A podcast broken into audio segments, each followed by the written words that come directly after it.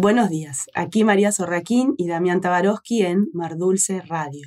Hoy tenemos el privilegio de conversar con uno de los más destacados críticos de música de nuestro país, Federico Monjó. Federico nació en Mar del Plata en 1957.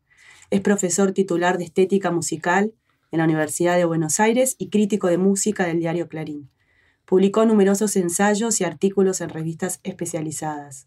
Es autor del libro La invención musical, ideas de historia, forma y representación. Y en 2018 publicó en Mar Dulce el libro Un viaje en círculos sobre óperas, cuartetos y finales. Buenos días, Federico. ¿Qué tal? Buenos días, María. Bueno, vayamos directo al libro para empezar, que son 10 ensayos clave para entender la música contemporánea y la relación de la música con la literatura, la filosofía, las estéticas del siglo XX del siglo XXI también. Y en el prólogo decís que Schoenberg es tu punto de partida mental. Y a la vez el título indica que estas investigaciones son un viaje en círculo. ¿Schoenberg es también para vos un punto de llegada? Ah, mira, bueno, puede ser, siempre está, siempre aparece, ¿no? Eh, aparece al principio y aparece al final. Y de hecho, el capítulo dedicado a finales termina justamente con un pasaje, con, con el final del último cuarteto de Schoenberg. Entonces, digo que es un punto de partida mental, porque no es un punto de partida cronológico, porque de hecho mi primer libro también es el punto de partida, porque en un libro que yo escribí hace muchísimos años en Brasil, que finalmente quedó inédito, eh, era un libro sobre Schoenberg. Eh, así que bueno, sí, sí, es un punto de partida siempre. Y, esta vez también lo fue porque el primer ensayo está dedicado a, a él o a una ópera inconclusa de él. Mm. Pero es cierto que también apareció un poco al final, ¿no? Como decís. es como una conversación permanente que tiene que ver también con una cuestión de gustos personales, ¿no? No, no hay que hacer de todo una teoría. Y una de las originalidades del libro es el hallazgo de la compositora norteamericana Ruth Crawford. ¿Te animás a contarnos un poquito cómo la descubriste? Sí, fue en, un, en una estadía en Michigan, que yo fui con una beca como periodista de Clarín, y esa beca te daba la posibilidad de ir como oyente a distintas cursos de la Universidad de Michigan. Y yo fui como oyente a dos cursos. Uno de ellos era sobre música experimental estadounidense. Y ahí, un día, una tarde, el profesor puso un movimiento de Ruth Crawford, el movimiento lento del cuarteto. Y bueno, a mí me pareció increíble. Yo no.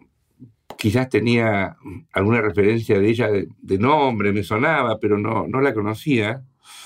Ese cuarteto es del año 1930, 1931, y es una obra extraordinaria, genial, de una compositora que, que compuso poco, entre otras cosas por ser mujer, por casarse, tener muchos hijos, dedicarse a la familia y también por ser mujer en un medio muy masculino como era la composición en la primera mitad del siglo XX en Estados Unidos.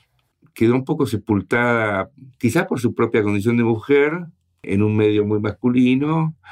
Y es como una especie de primera vanguardia americana que quedó sepultada por una segunda vanguardia americana que es más espectacular que la de Cage, Morton Feldman. Pero bueno, fue un descubrimiento extraordinario, es una, una autora muy original y, ese cuarteto para mí es, es una, una joya por muchos motivos.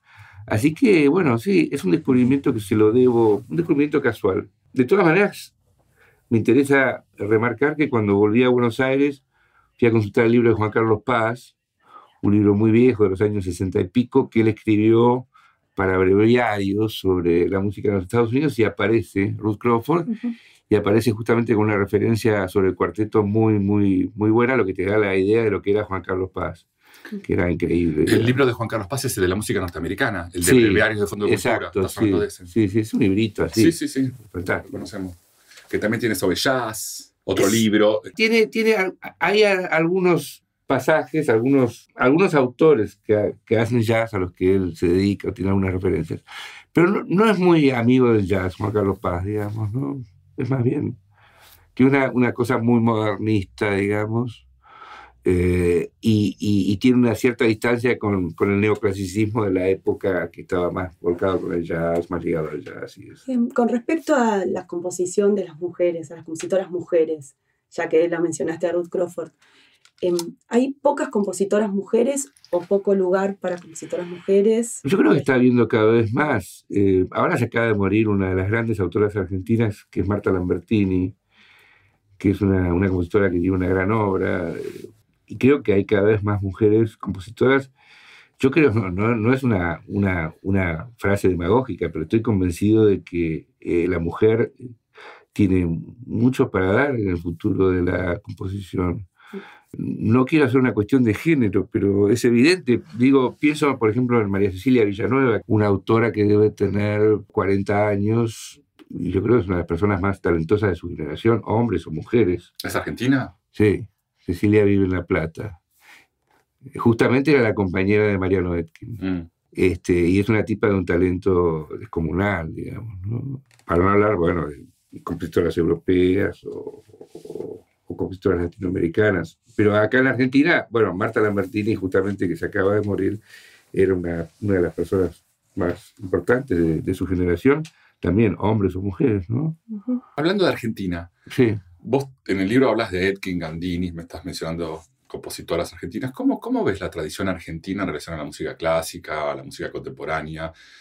Por ejemplo, en otras disciplinas, como, no sé, la filosofía, hay siempre una discusión en el sentido, o la sociología aún más todavía, que en Europa o en Estados Unidos se piensa la teoría y acá se la aplica, el pensamiento.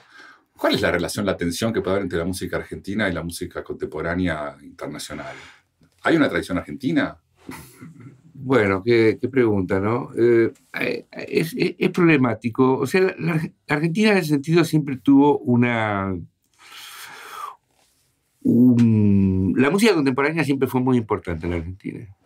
Muy importante. Yo viví siete años en Brasil y, y el peso que tenía lo que se llama música contemporánea de tradición modernista en la Argentina era muchísimo mayor que en el Brasil, digamos, ¿no? Y al mismo tiempo es una música muy, muy autocentrada de los años 40, 50, digamos, ¿no?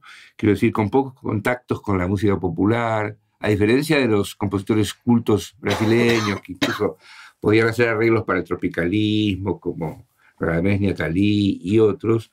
En el caso de la música argentina, bueno, la los compositores siempre estuvieron muy autocentrados y de hecho cuando Gandini empezó a hacer tangos, a, a tocar tango con Piazzolla, cuando lo llevó a tocar en el sexteto, fue un hecho bastante curioso, eh, digamos, bastante raro, porque los compositores argentinos académicos eran compositores académicos. Eventualmente podían tocar un poco de jazz, pero siempre una cuestión muy privada, como de hecho pasaba con, con Gerardo, que nunca había tocado tango, sin embargo.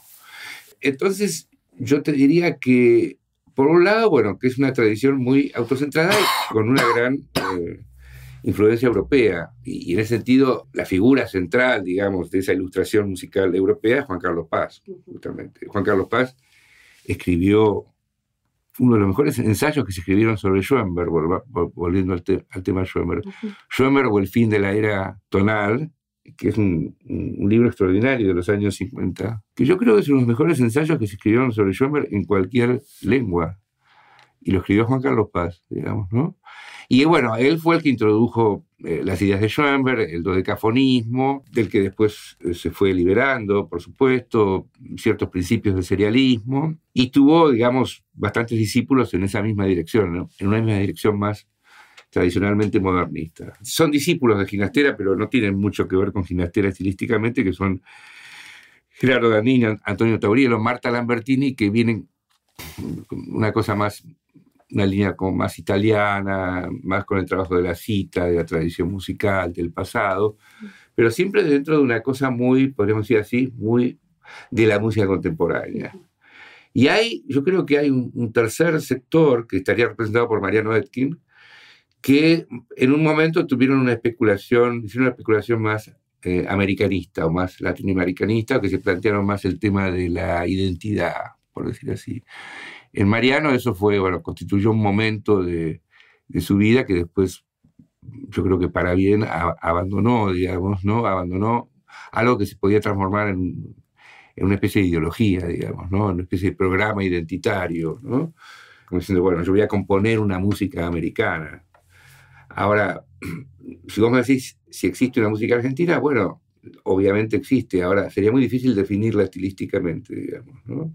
Yo muchas veces por la radio pongo Radio Nacional cuando vuelvo a casa, cuando generalmente cuando vuelvo del diario a casa en, el auto, y a esa hora muchas veces pasa música eh, argentina, y me doy cuenta si una obra es argentina o no lo es. Ahora, por ahí no te podría decir exactamente.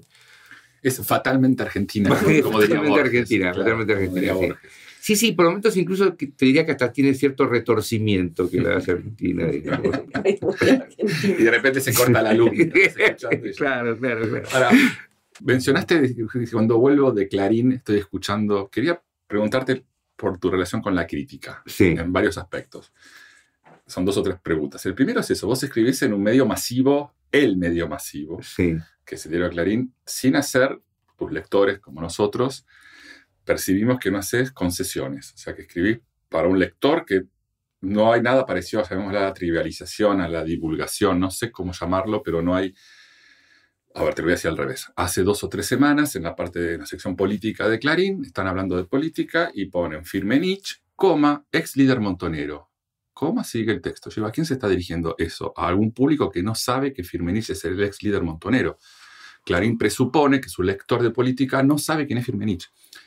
Pero eso no pasa en tus, críticas. ¿Cómo es la crítica rigurosa en un medio masivo? No me refiero a, la relación chiquita con Clarín, con un jefe, sino cómo, pensás vos intelectualmente la crítica de música en un medio masivo. Bueno, mm, yo me dirijo a un lector que quizás no tiene los mismos conocimientos musicales que tengo yo, pero que tiene una inteligencia parecida, digamos, que somos iguales en un punto.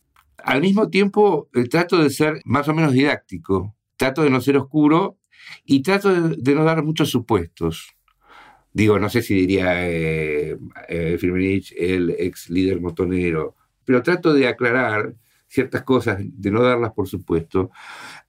Una vez que, que, que las aclaré y qué sé yo, bueno, yo verdaderamente quiero al lector, o sea, no soy populista, escribo para un lector al que le tengo cierto afecto imaginario, digamos, ¿no? ¿Y por qué introdujiste lo del populismo? Eso sería lo No, no, porque, no, no, por eso no soy populista, porque, digamos, el populista, digamos, eh, ya sea el periodista populista, está lleno de periodistas populistas, en el fondo desprecia al lector. Mm. No es que piense en el lector, o sea, si piensa en el lector, piensa mal, ¿no? Entonces yo, yo pienso en un lector que no, no es que lo tenga muy idealizado, pero pienso que es alguien más o menos como yo como son ustedes, o como son mis amigos, o como son los lectores, o lectores a veces que te escriben desde Santa Rosa de la Pampa diciéndote que le gustó mucho una nota porque a eso le permitió, no sé, entender tal cosa, o qué sé yo.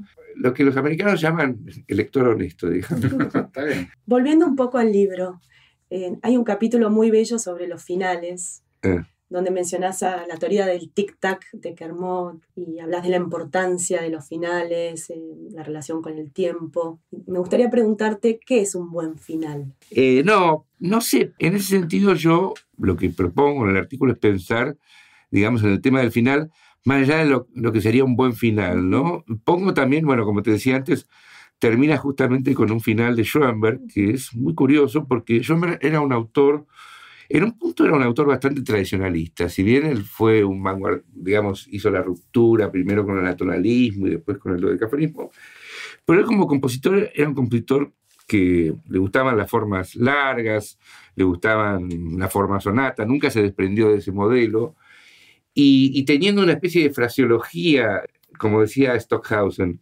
Schoenberg es un compositor atonal, pero tiene una fraseología tonal, propia de la música tonal, pero bueno, pero en, los finales, eh, eh, Schomer se vuelve absolutamente eh, imprevisto y, es de una originalidad y un radicalismo muy grande. Y yo creo que tiene que ver también con, con, una cierta moralidad de la composición. ¿no? O sea, un poco el dodecafonismo es un corolario de la idea de no repetición. Si bien eso se podría discutir al infinito, porque finalmente la serie siempre se está repitiendo, aunque se repite de manera variada.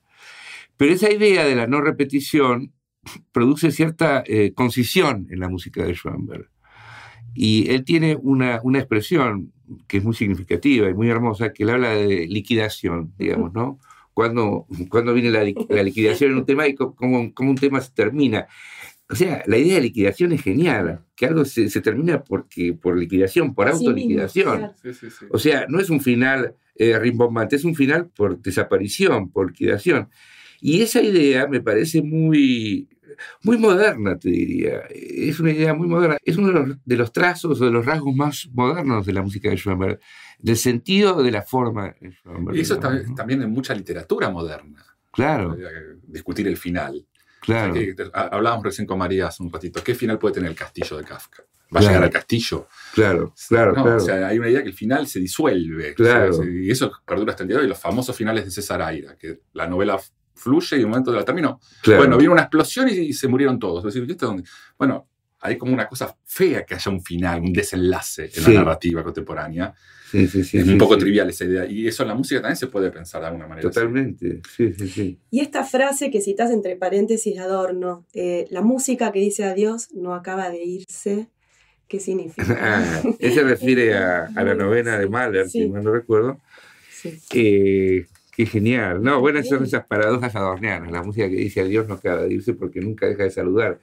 Y vos fíjate que en esa sinfonía creo que está basada, eh, basada, no, mejor dicho, hay un modelo probable, que no está totalmente probado, pero que es probable que es la sexta sinfonía de Tchaikovsky. Uno pensaría que Mahler y Tchaikovsky son dos autores completamente alejados, pero bueno, en un punto eh, no lo estaban, porque yo creo que Mahler es probable que haya tomado el modelo de la sexta de Tchaikovsky, en donde el movimiento lento aparece al final. Porque uno de los grandes problemas para mí de Tchaikovsky, cuyas sinfonías me encantan, cuya música me gusta en general, es que los finales de las sinfonías, por ejemplo la 4 y la 5, eran terribles porque eran finales muy rimbombantes, eh, muy, muy retóricos, que empezaban a, a terminar desde que empezaban, digamos, ¿no? Como un gran anuncio, un gran anuncio, un gran anuncio. Y yo creo que Tchaikovsky, que tenía un fuerte sentido autocrítico, en la sexta produjo, cambió todo y puso lo que vendría a ser el movimiento final en el tercer lugar y dejó el movimiento lento para el final. Entonces la, la obra termina como, digamos, muriéndose, pero se muere muy rápido. No es como la de Mahler que tarda y tarda y tarda. Eh, Tchaikovsky es como si se la tragara la tierra y verdaderamente es muy impresionante lo que, lo que pasa ahí. En el libro también hablas, hay un capítulo sobre literatura y música, y vos ahí hablas de prosa musical. Y, y en un momento decís algo que te quería preguntar, que es como una...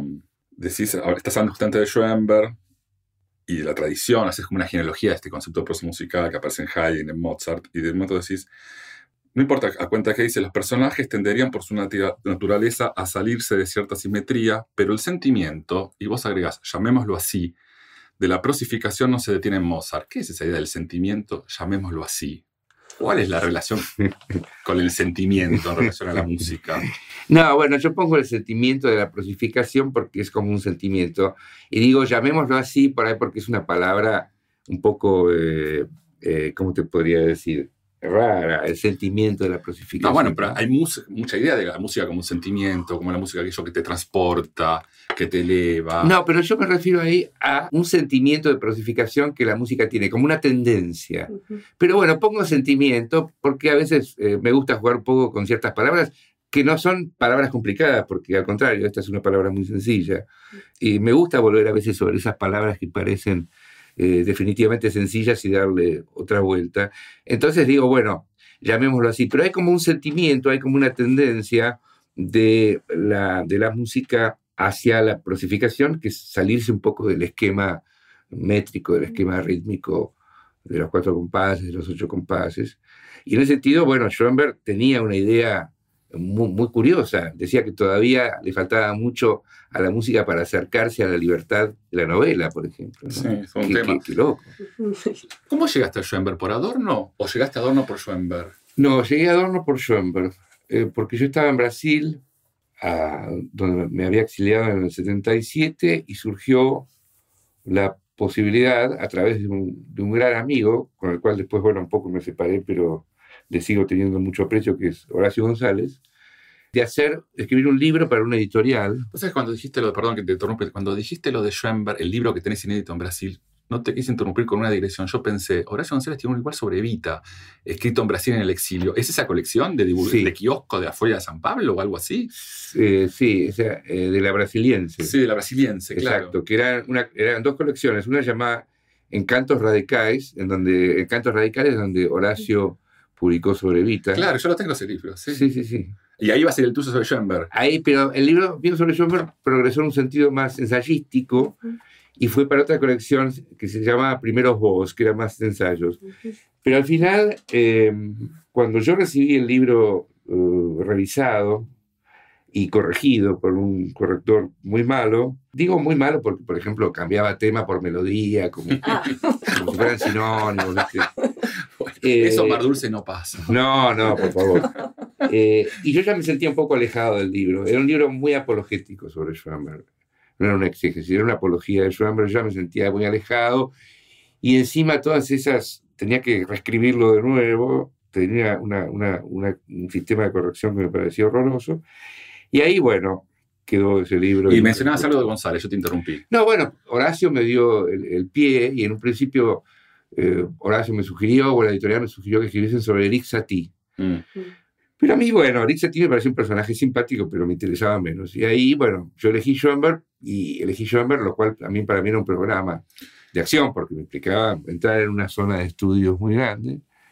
Eh, y ahí, bueno, ahí lo conocí a Adorno. Su primer libro, el primer libro de Adorno que yo leí es Filosofía de la Nueva Música, que es, tiene dos capítulos, uno está dedicado a Schoenberg y el otro, y el otro a Stravinsky. Bueno, y ahí empezó todo un, un segundo mundo para mí, digamos, con Adorno y después Benjamin y todo eso. ¿Y cómo pensás los que llegan o llegamos a Schoenberg por Adorno? Ahí hay un- es al revés, hay un déficit. Los que llegan o llegamos porque leímos teoría y vamos a escuchar la música que el teórico escribe. ¿Pensás que hay una pérdida ahí de experiencia, hay un cierto riesgo de dogmatismo?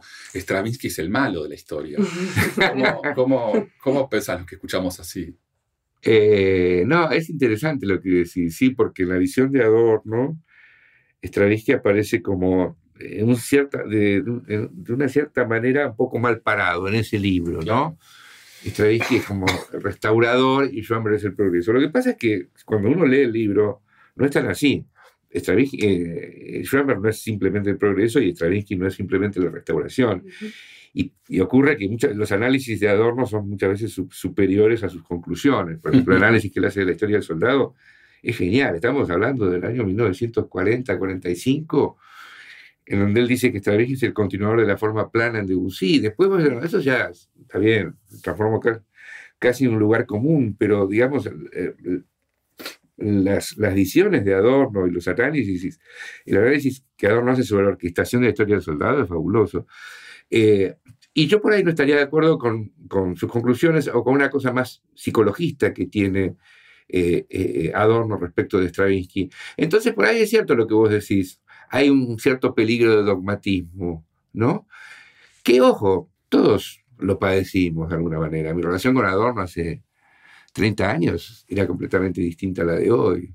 Bueno, es cierto que cuando uno lee Adorno es muy abrumador y por momentos puede, empezar, a funcionar como una especie de Biblia o como un libro así. Pero mm, después hay una distancia que uno toma.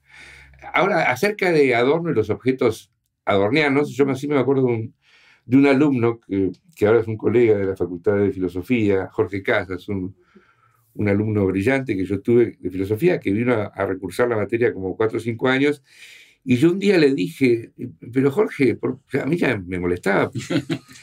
Digo, porque era como que me exigía cada vez más. ¿viste? Digo, ¿por qué venís? Dice, porque eh, quiero conocer los objetos filosóficos adornianos. Sin conocer los objetos de la filosofía de Adorno, yo creo que uno no conoce a Adorno. Pareció que era una idea interesante. Ujú. Federico, ¿y cómo es tu experiencia inicial con la música? Eh, bueno, yo vengo de una familia, mi, mi abuelo era violinista, mi abuela era pianista, mi, mi padre cantó en coro siempre, pero ahí se cortó con mi padre una cosa más de instrumentistas, digamos, ¿no? Ujú. Yo empecé a estudiar el piano de chico, después lo dejé, lo retomé en Brasil y, y lo sigo estudiando. O sea, yo toco el piano, soy un mal pianista, podría decir.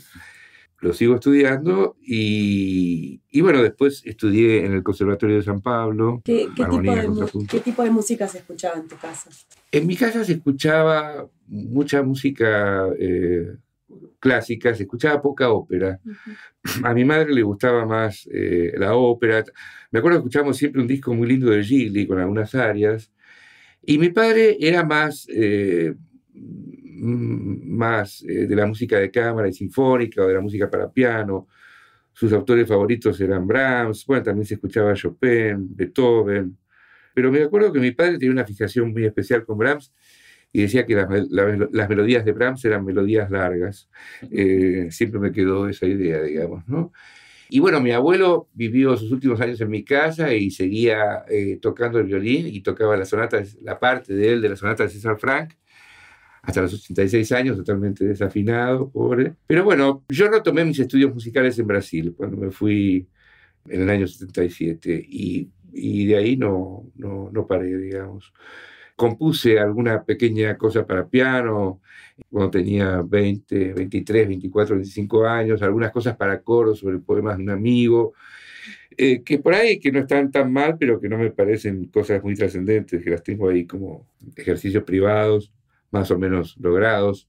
Eh, pero en un momento, digamos, la, por decir así, la teoría o el ensayo desplazó mis deseos por la composición, digamos, ¿no?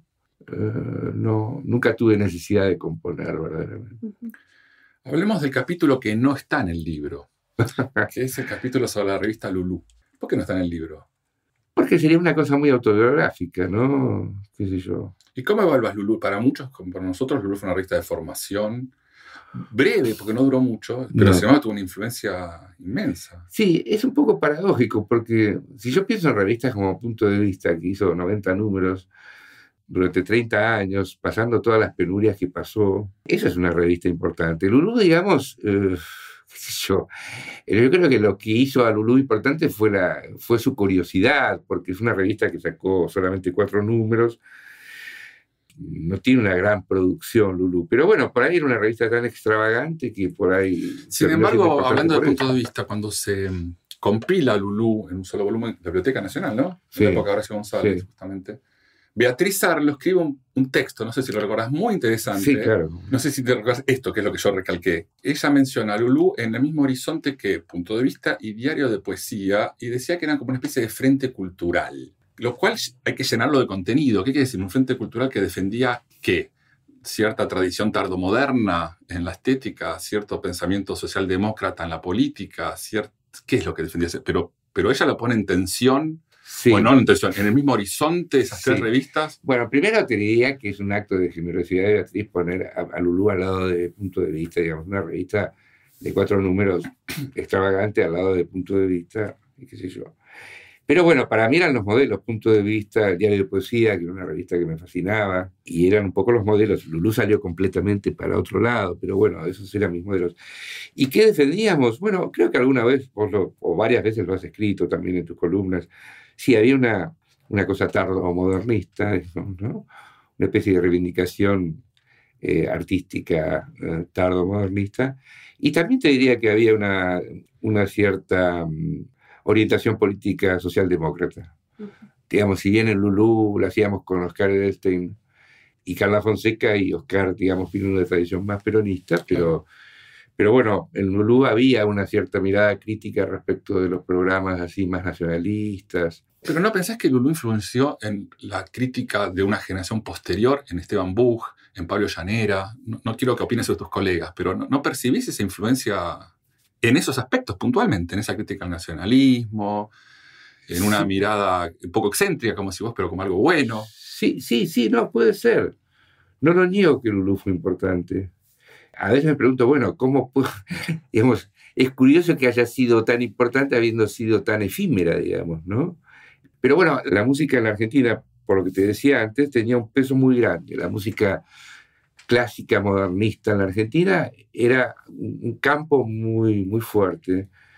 Y, no tenía algo que estuviese a la altura. Quiero decir, no había ninguna publicación. La crítica era era bastante eh, mala. Cuando yo, cuando yo empecé a hacer crítica, digamos, la crítica, no digo que no hubiese buenos críticos, Pompeyo Camps era un tipo interesante, más allá de sus posiciones eh, político-ideológicas, una, una cosa, digamos, medio reaccionaria que tenía, pero era un crítico muy bueno, que sabía mucho y escribía muy bien.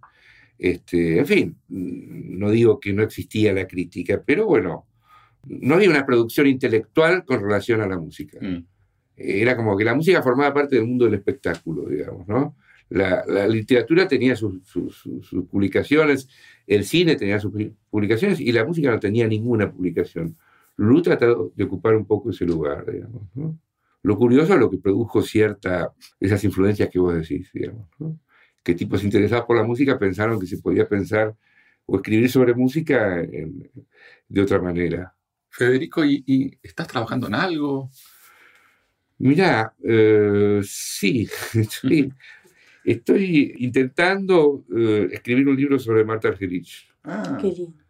Sí. ¿Es una biografía o un análisis de su No, más bien un ensayo musical, porque la biografía ya está escrita, es una biografía que escribió Beramí, es una biografía que está bastante bien, donde cuenta todos los hechos de la vida de, de Argerich, y me parece que eso habría que evitarlo.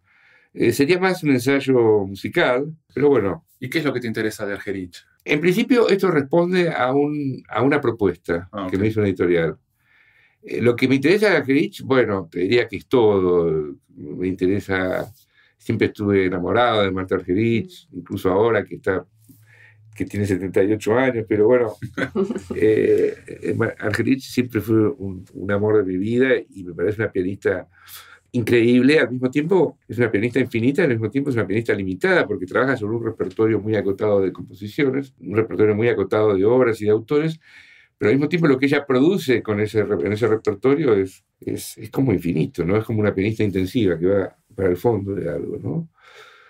Después, bueno, su, su encanto, su, su, su, manera de presentarse en el mundo, su, falta absoluta de, eso que los jóvenes llaman eh, caretismo, que me parece que es una palabra extraordinaria que inventaron los jóvenes acá, que no tiene traducción, pero que es extraordinaria. Creo que, que Marta es, la representación de ese, de ese anticaretismo, de esa generosidad, de esa...